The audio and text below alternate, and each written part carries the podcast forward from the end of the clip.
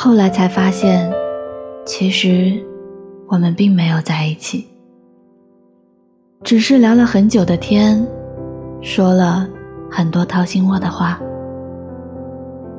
对了，在那个聊了很久的夜晚，你说晚安的那一刻，我错以为我们对彼此很重要罢了。